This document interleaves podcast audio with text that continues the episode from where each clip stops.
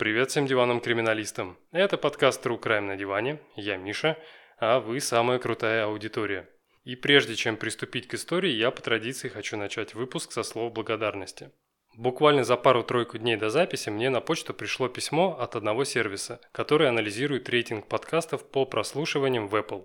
Согласно этим данным, True Crime на диване в категории криминальной истории занимает первое место в Узбекистане, третье в Украине и пятое в России. Для меня это какие-то невероятные показатели, о которых на момент записи первого эпизода я даже не мечтал. Тогда я планировал записать пару-тройку кейсов и на этом закончить. Но это уже восьмой эпизод, и в обозримом будущем останавливаться я не собираюсь. Мне очень хочется делиться с вами теми историями, которые лично на меня производят огромное впечатление, и о которых в российской true crime тусовке практически ничего не говорят. Помимо этого, я стремлюсь к улучшению звука, качества, работаю над голосом и произношением. Все это, конечно, отнимает огромную кучу времени, но главное, это приносит лично мне удовольствие. Особенно, когда я вижу комментарии, подписки и оценки. Также появилась возможность поддержать проект финансово. Никого не призываю и не заставляю, но буду рад любой поддержке. И огромное спасибо хотел бы сказать тем людям, которые уже воспользовались данной функцией. Теперь, что касается непосредственно самого эпизода. Изначально я планировал рассказать вам кейс Ричарда Рамиреса, известного как «Ночной странник», и на чьем счету 19 жертв. Но информации о нем оказалось так много, что я посчитал правильным переключиться на ту тему, по которой смогу написать сценарий гораздо быстрее. Тогда в поле моего зрения попал очередной убийца с автострады по имени Уильям Джордж Бонин, убивший по подсчетам от 14 до 36 подростков. Когда я начал процесс поиска материалов, то информация оказалась еще больше, чем у Ричарда Рамиреса. Так так прошло 4 дня, а я не понимал, что мне делать дальше.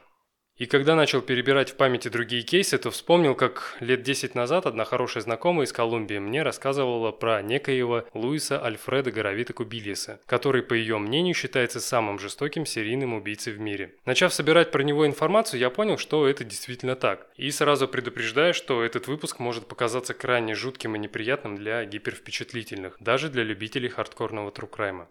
В общем, сегодня мы переместимся на северо-запад Южной Америки и поговорим о том, как общество и семья могут способствовать рождению настоящего зверя в человеческом обличии. Присаживайтесь поудобней, только true crime, только хардкор.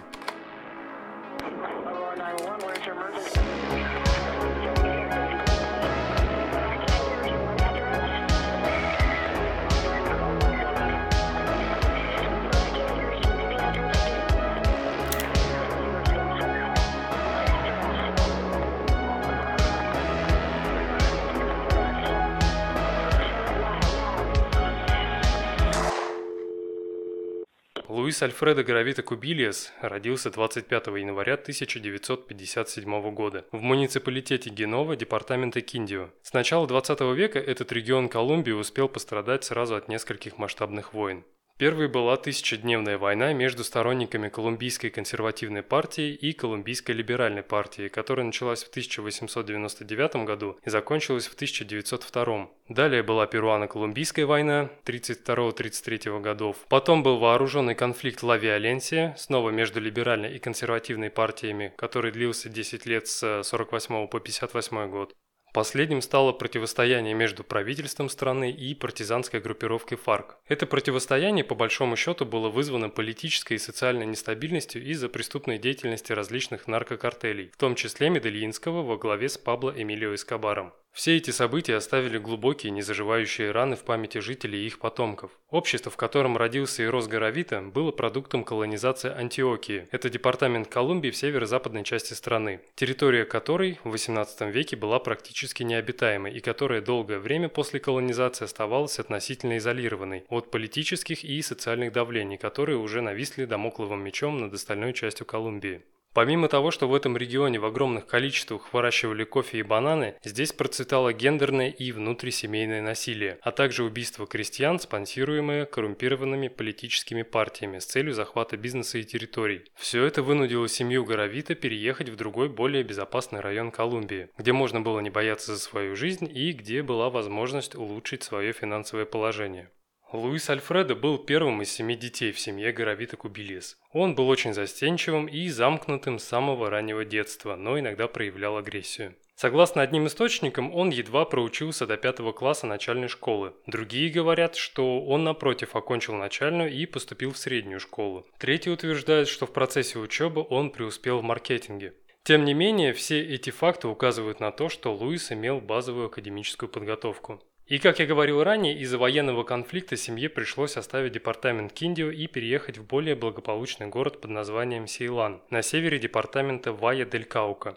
После переезда мальчик поступил в школу имени Симона Боливара, где сперва все было хорошо. Но вскоре, из-за того, что он был очень застенчивым ребенком и носил очки, другие школьники стали его булить и называть «гарабата», что в переводе с испанского значит как «закорючки» или «каракули». И, кстати, по поводу образования. В данном регионе многие историки говорят, что на протяжении более чем 30 лет преподаватели и сами родители наказывали детей палками и ремнями за неуспеваемость. Так как Альфредо был объектом для издевательств со стороны учеников, его успеваемость стала падать, а эмоциональное состояние ухудшилось. Все это повлияло на нормальную социализацию ребенка, но в большей степени на формирование его личности повлияло семейное окружение. Уже сидя в тюрьме, Горовит говорил журналистам.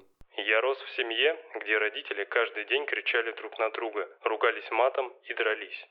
Он утверждает, что его отец был жестким тираном, для которого было нормой бить супругу и таскать за волосы по всей квартире, не обращая внимания на ее истошные крики. Однако была одна сцена, которую он запомнил на всю оставшуюся жизнь. Помню, когда он взял в руки нож и начал ей угрожать. Я был единственным, кто пытался защитить маму. Потом он начал сильно ее бить, несмотря на то, что мама была беременна моим младшим братом Рикардо. Всю беременность она не могла нормально ходить и постоянно хромала. Мама терпела этого человека почти 40 лет, проглатывая унижение, презрение и побои.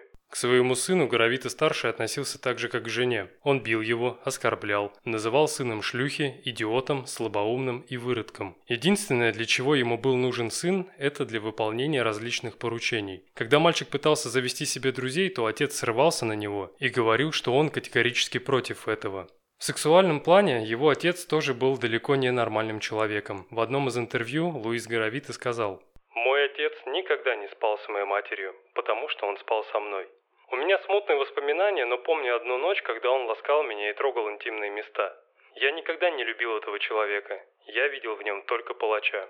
Горовиты заявляет, что подвергся сексуальному насилию в возрасте 12 лет, когда к ним в дом пришел друг отца, владелец городской аптеки. Этот человек, помимо самого изнасилования, бил маленького горовита, кусал, капал на тело горячим воском и привязывал его к спинкам кровати. Не знаю, был ли в курсе отец или мать, что происходило с их сыном, но, по словам самого Луиса, несколько раз в месяц этот мужчина забирал мальчика с собой и увозил его подальше от деревни, чтобы изнасиловать. Все это продолжалось около двух лет, пока семья не переехала в Трухилью, за 80 километров на север от Сейлана, но и здесь лучше не стало. Однажды, когда отец отправил Горовита в аптеку за лекарствами, его подкараулил другой друг семьи и надругался над ребенком. После этого подобное повторялось еще несколько раз. Матери о таком говорить было бесполезно, так как она не имела слова в семье, а отцу он ничего не сказал, так как боялся, что тот ему не поверит и просто изобьет. После такого несладкого детства у мальчика начались серьезные проблемы в психическом и сексуальном плане. Он рассказывает, что вскоре начал чувствовать сильную тягу к людям своего же пола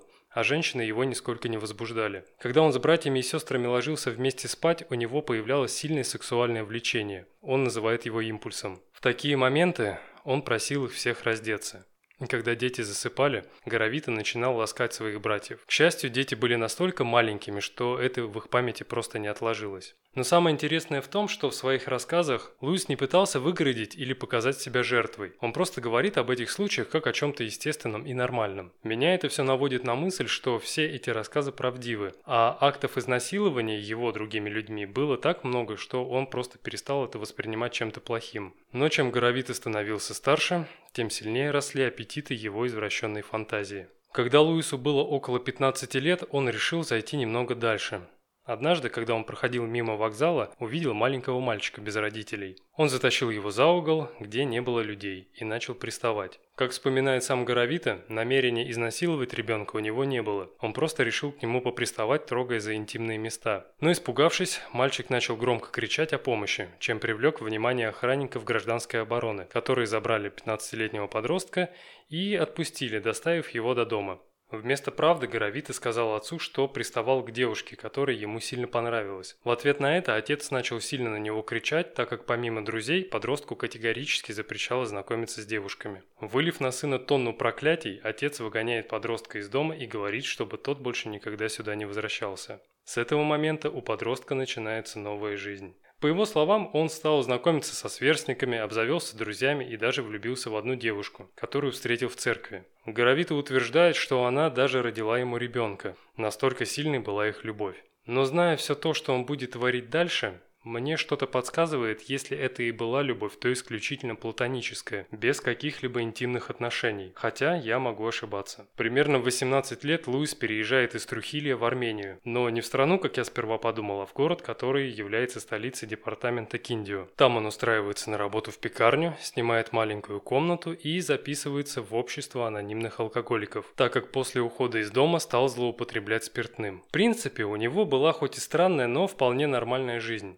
С самого утра он работал в пекарне, потом шел в церковь, где проводил около часа. Далее шел на встречи с анонимными алкоголиками, потом покупал себе пиво в одном из баров, отправлялся в парк Валенсии и на этом Часть его относительно нормальной жизни заканчивалась, так как в парк он приходил для того, чтобы снять себе какого-нибудь малолетнего мальчика, занимавшегося проституцией. Это была двойная жизнь. До вечера он был примерным членом общества, а вечером становился другим человеком. Такое ощущение, что в церковь он ходил для того, чтобы авансом замолить грехи за то, что будет делать вечером. Когда Горовита исполнилось 23, он обратился в службу социального обеспечения за психиатрической помощью, после того, как сильно поссорился с коллегами и был уволен из пекарни. В ходе беседы с психиатром он сказал, что часто думает о самоубийстве, и в целом его жизнь ничего не стоит. Но вот о своих сексуальных проблемах, а именно то, что его привлекают маленькие мальчики, он решил умолчать. В ответ врач поставил ему диагноз «реактивная депрессия» и прописал соответствующее лечение. Спустя какое-то время казалось, что он идет на поправку в психологическом плане и даже смог получить новую работу в супермаркете, где он встретил женщину по имени Клаудия, у которой на тот момент уже было двое детей – мальчик 14 лет и девочка. В одном из своих интервью Луис рассказывал. Так как у меня не было сексуальных отношений с Клаудией, и многие мои товарищи знали об этом, они постоянно говорили, что я с ней для вида так как пытаюсь казаться нормальным. Это меня очень злило. То давление со стороны общества, осуждавшего его неспособность заводить полноценные гетеросексуальные отношения, усиливало импульс, который часто проявлялся у Луиса во время интимных игр с братьями. Когда он работал в супермаркете и видел там огромное количество несовершеннолетних, это сексуальное влечение становилось все сильнее. Ему хотелось брать детей силой. И уже не просто ласкать, прижимая к стенке, а насиловать. Тогда он начинает во время двухчасовых обеденных перерывов уезжать в соседний город Кимбай, Китае, который находится в 22 километрах от Армении. Там он знакомился с маленькими мальчиками, отводил их в безлюдное место, раздевал, связывал и насиловал. Где-то в конце 80-х, начале 81 года он поехал в Севилью, это примерно в 50 километрах от Армении. Там он познакомился с очередным ребенком, но что-то изменилось. Теперь изнасилование уже не приносило былого удовольствия. Тогда он достает нож, заставляет мальчика проглотить его сперму, начинает кусать его и прижигать зажигалкой. Теперь у него все встало на свои места. Максимальное удовольствие можно получить тогда, когда причиняешь физическую боль другим. И чем сильнее он пытал своих маленьких жертв, тем сильнее было удовлетворение. И вот тут есть одна странная вещь. Несмотря на прогрессирующую жестокость, что-то святое, ну или похожее на это, в нем еще оставалось. После ряда изнасилований он сильно ударился в религию. Каждый день читал Библию, молился и просил Бога простить и искупить все его грехи. Сам Горовито говорил, что у него начались проблемы со сном. Он просыпался посреди ночи, и перед его глазами вновь и вновь всплывали картины того, что он совершил. Он помнил лица всех этих детей, искаженные страхом и болью. Он испытывал мимолетное чувство вины. Тогда он хватал со стола Библию и искал в ней нужный стих, чтобы успокоить свою душу. Найдя нужный отрывок, Луис переписывал его кривым почерком в свой любимый синий блокнот и читал вслух без остановки. И когда наступало просветление, наружу выходила вторая личность, которая насиловала и убивала маленьких мальчиков. В руках этого жестокого человека тот синий блокнот превращался в сборник дат, имен и фамилий жертв.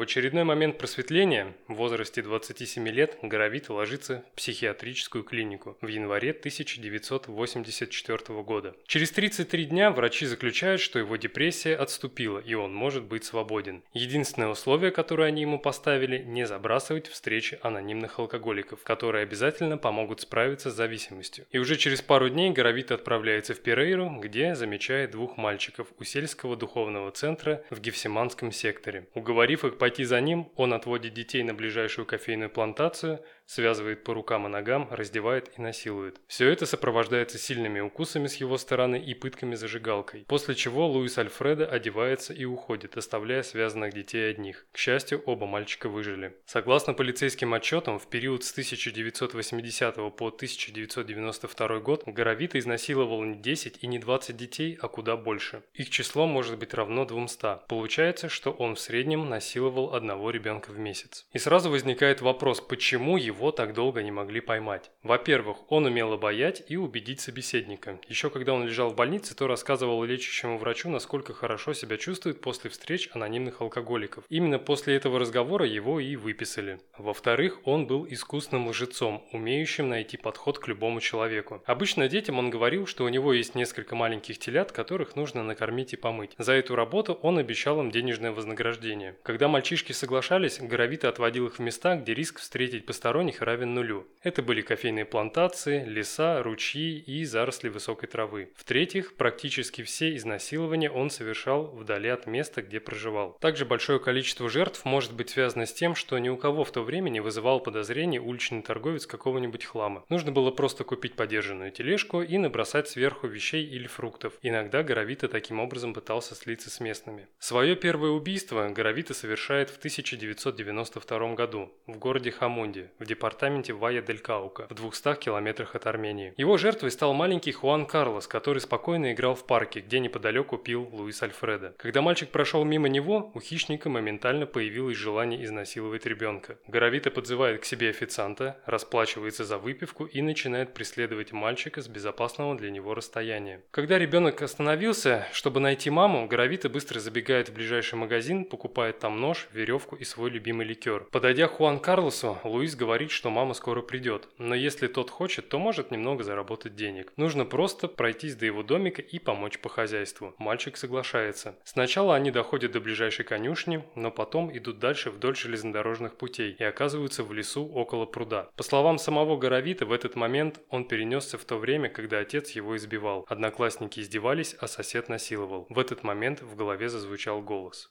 «Убей его, тебе станет намного легче». После этого он начинает хаотично наносить удары ножом по телу мальчика со всей силы, а позже спокойно покидает место преступления, ощущая внутри себя невообразимую силу. Спустя пару дней после первого убийства Гравита решает поехать в Трухилью, чтобы навестить свою сестру Эстер, единственного родного человека, с кем он продолжал поддерживать общение. Но не доехав 25 километров до пункта назначения, он останавливается в Тулуа и начинает пить с самого утра, пока на глаза не попадается Джон Александр Пиньяранду. Позже Луис Альф Фреда будет вспоминать. Я просто пил, слушал музыку и не думал искать кого-то для секса. Но около полудня мимо меня прошел мальчик. В тот момент горло подступила тошнота, а внутри снова разгорелся импульс. Я начинаю больше пить, не контролирую себя и бью посуду. После этого он отводит ребенка подальше от людей, насилует и зверски убивает. Но это было только начало его пути. В 1993 году уровень его жестокости переходит на совершенно чудовищную стадию. Согласно полицейским отчетам, в этом году он начал вскрывать детям живот, пока те еще были живы. Он делал довольно длинный и достаточно глубокий надрез, который рассекал внутренности, но не давал жертвам умереть сразу. Патологоанатомы считают, что дети еще несколько минут после этого оставались живы. Вероятно, для них эти минуты тянулись вечно. Все это он совершает в Богате, столице Колумбии, в 280 километрах от Армении. За время своих зверств в этом месте восьмерым мальчикам он вырвал пальцы рук. Дети в этот момент были еще живы. Да, я делал это. Когда я видел вынутые кишки детей, то испытывал одновременно и удовольствие, и спокойствие. Все это достигалось причинением боли всем этим маленьким ангелочкам. Я бы назвал это удовольствие молчанием невинных. Пока я убивал их, то посмотрел этот фильм раз пять минимум. И для справки «Молчанием невинных» Горовита называет фильм «Молчание ягнят». Именно так он назывался в испанской локализации. Тем не менее, не все дети были такими покорными. Некоторые пытались бороться. В конце 1993 года, когда Луис Альфредо вернулся в Тулуа из Богаты, он сидел на улице и пил свой любимый 15-градусный ликер со вкусом бренди, который назывался «Аперитиво де ла Карте». Внезапно вдали он увидел 12-летнего растерянного ребенка, стоящего на парковке автовокзала. Тогда Горовита подошел и добрым тоном спросил, спросил, что произошло. Мальчик рассказал ему, что уснул в автобусе и пропустил свою остановку. Теперь не знает, где сейчас находится. Притворившись добрым самаритянином, он сказал, что на самом деле его остановка недалеко. Нужно немного пройти, и они будут в нужном месте. Ребенок принял помощь незнакомца, который сперва провел его по дороге, а затем они свернули к полю рядом с оврагом. Удостоверившись, что вокруг нет людей, Горовита, как обычно, связывает мальчика и снимает с него одежду. Но что-то его отвлекало. Это был странный, но знакомый ему запах. Привязав ребенка к дереву, он идет к оврагу и видит, что находится у того самого места, где какое-то время назад уже изнасиловал несколько детей и скинул их трупы сюда. А тот самый запах исходил от разлагающихся тел. Тогда он возвращается и начинает готовиться к изнасилованию. Но в этот момент ребенок просит его развязать и соглашается на добровольный секс. Маньяку идея нравится, и он разрезает веревки на руках и ногах. И то, что было дальше, Горовита не ожидал. Мальчик выхватывает у него нож и наотмашь бьет по руке, попадая по большому пальцу левой руки, перерезав несколько сухожилий. Но, увы, силы оказались неравны. Горовита забирает нож и без прелюдий убивает ребенка. Скорее всего, если бы он не напал на маньяка, то мог бы отсрочить себе какое-то время перед смертью. Но кто знает, что лучше в такой ситуации, умереть защищаясь или подвергнуться изнасилованию и тоже умереть. Не знаю, какие эмоции сейчас у вас, но когда я собирал информацию и писал сценарий, то меня переполняли гнев, злость, страх и непонимание того, через что прошли все эти дети. А, это очень тяжелая тема, но,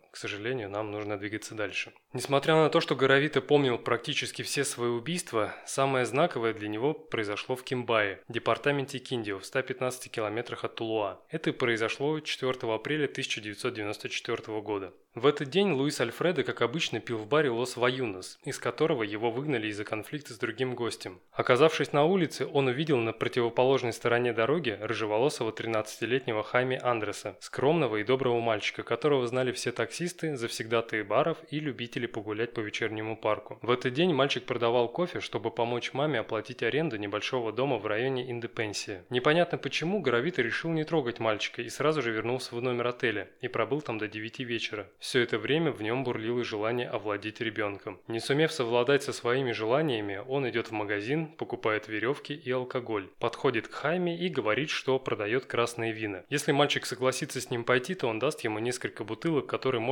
продать по очень выгодной цене. Услышав про такую выгодную сделку, ребенок соглашается и идет за незнакомцем. Мы оказываемся на каком-то пустыре около оврага. Я связываю ему руки и ноги. Он кричит. Я начинаю ласкать его. Он кричит. Я насилую его, а потом убиваю. Я хорошо запомнил этот вечер, так как в том месте был крест. В это время голос в голове произносит, что моя жизнь ничего не стоит. Тогда я встаю на колени, молюсь Богу и закапываю нож рядом с крестом. После этого Горовита возвращается в отель и всю ночь до раннего утра читает вслух Библию, чтобы притупить угрызение совести и нарастающее чувство вины. Все это время он слышал голос отца, который говорил ему в детстве «ты ничего не стоишь». После убийства Хайми Андреса маньяк на время прекращает убивать, погружается с головой в работу и перестает употреблять алкоголь. Но ненадолго. Спустя пару-тройку недель он снова начинает пить и погружается в сатанизм. В интервью он говорил, что в 1994 году практиковал сатанинские обряды с несовершеннолетними, но делал он это не так, как писали в книгах, а по-своему. Как именно, он не говорил, ссылаясь на то, что заключил договор с дьяволом, который запретил ему раскрывать данную информацию.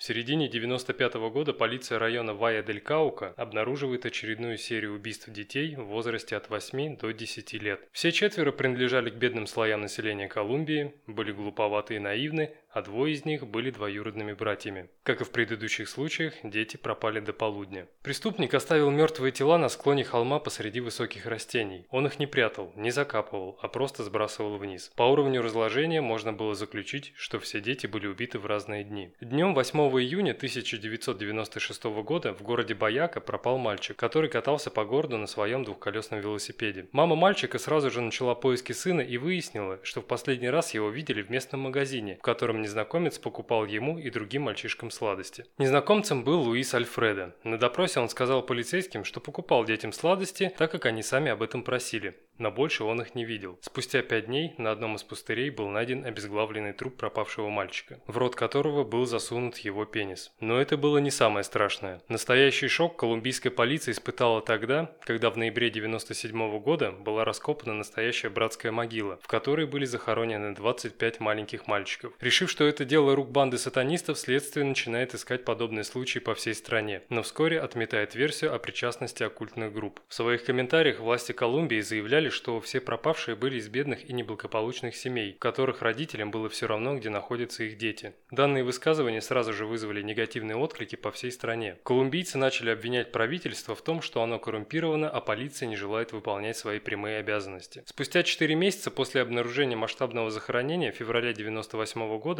полиция обнаруживает два обнаженных трупа за пределами города Генуя. Как и в других случаях, тела находились на склоне холма, вдали от жилых домов. Спустя сутки в нескольких метрах от этого места был обнаружен сильно разложившийся труп еще одного мальчика. У всех троих были связаны руки. На месте последней находки следователи также обнаружили нож. Скорее всего, это было орудие убийства, которым маньяк перерезал горло жертвам и нанес глубокие порезы в области гениталий. При более детальном осмотре тел коронеры зафиксировали глубокие укусы, а также следы анального проникновения.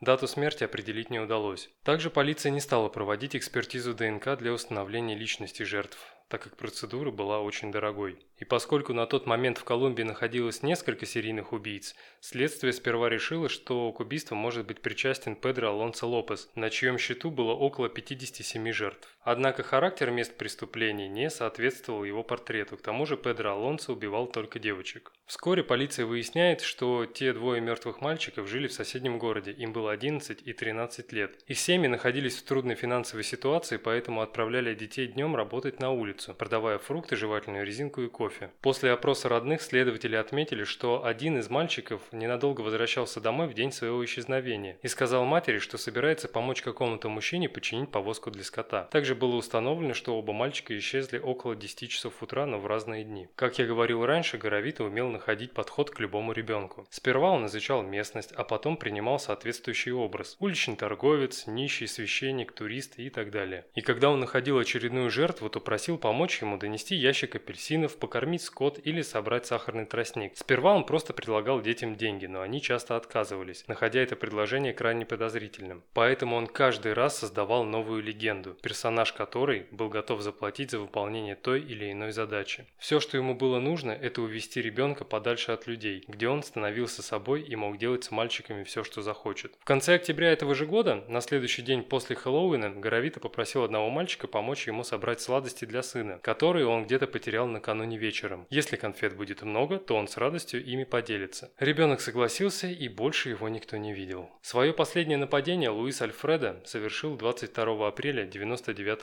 года. В качестве жертвы он выбрал Джоана Айвана Сабагала, продававшего лотерейные билеты на улицах Вилли Висенсио. Гравита, как обычно, предложил ему какую-то простенькую работенку с хорошим вознаграждением. Оказавшись совершенно не в том месте, которое ранее описывал незнакомец, мальчик понял, что его жизни угрожает смертельная опасность. В этот момент Гравита уже достал моток веревки и острый нож. Глядя на это, мальчик из последних сил закричал в надежде, что его кто-нибудь услышит. В этот момент из кустов выходит бродяга, и видя испуганного мальчика, он начинает кричать на преступника, чтобы тот немедленно отпустил ребенка. Воспользовавшись ситуацией, маленький Джон Сабагал отпрыгивает от маньяка и бежит в сторону бездомного с криками о помощи. Придя в себя, Гравита начинает преследовать обоих, но когда те оказались в людном месте, он разворачивается и спокойно уходит, стараясь не привлекать к себе лишнего внимания. Добежав до ближайшего отеля мальчик звонит в полицейский участок Ла Эсперанса, расположенный в Вилле Валенсио, и рассказывает о случившемся. На этот раз офицеры экстренно собирают поисковой отряд и приступают к охоте на насильника. Капрал Педро Бабатита, который руководил этой группой, вспоминает.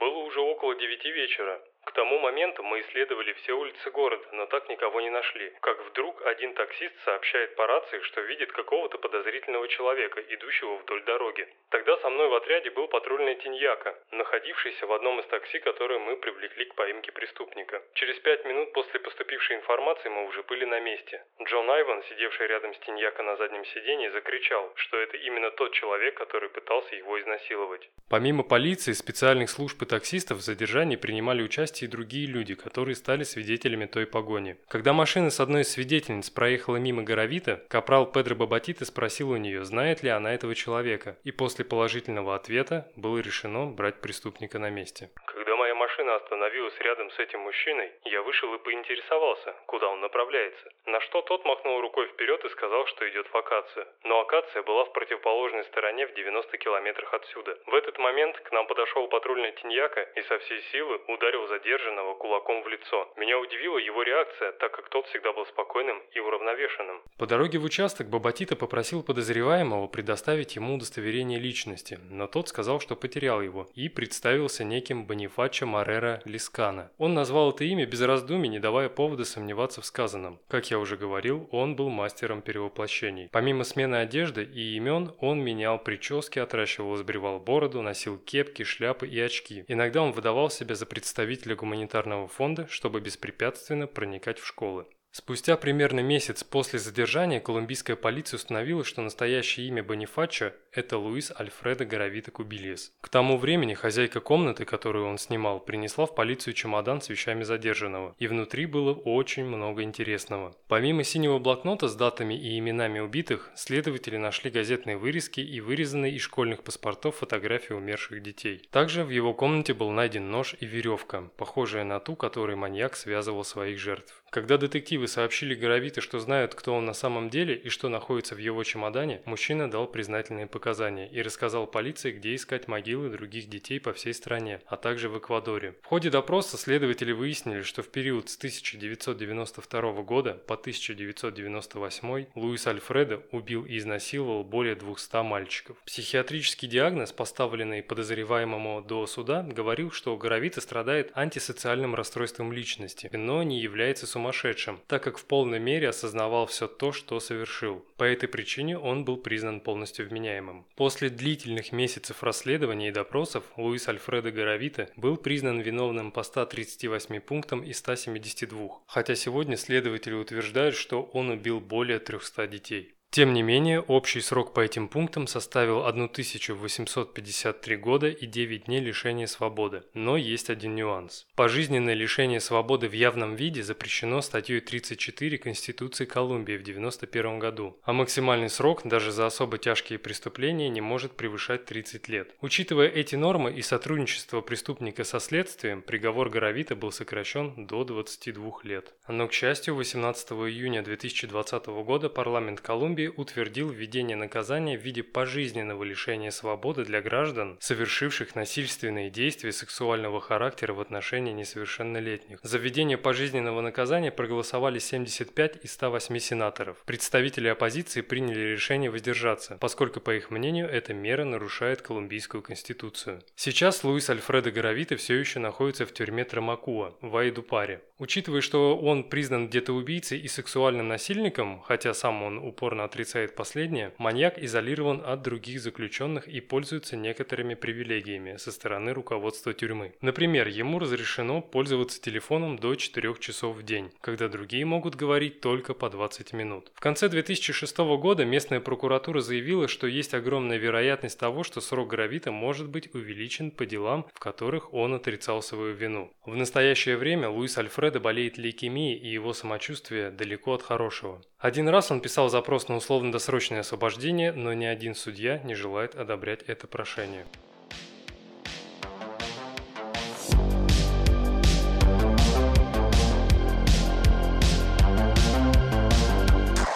Очевидно, основным мотивом к совершению преступлений служило получение сексуального удовольствия. И тут я не могу сказать, что сексуальное удовольствие побуждало его убивать. Вначале он просто был педофилом. В его действиях четко прослеживается тот надлом, когда во время изнасилования он вспоминает отца, который бил его, и соседа, искалечившего его жизнь. В этот момент в нем рождается непреодолимое желание мстить. Но вместо того, чтобы направить свой гнев и ярость на отца, он перенимает его поведение и начинает выплескивать всю свою детскую физическую боль на маленьких беззащитных мальчиков. И тогда он начинает резать детей, причинять им боль, разрезать животы и расчленять. Создается впечатление, что таким образом он хотел дать жертвам прочувствовать то, что он чувствовал сам, будучи ребенком. Но это, конечно, несоразмерная боль, и она ни в коем случае не оправдывает маньяка. Но и как классический, недолюбленный в детстве серийный убийца, Луис Альфредо нуждается в признании. Это можно проследить в одной из его цитат. Я очень восхищался Гитлером и хотел стать таким же, как он.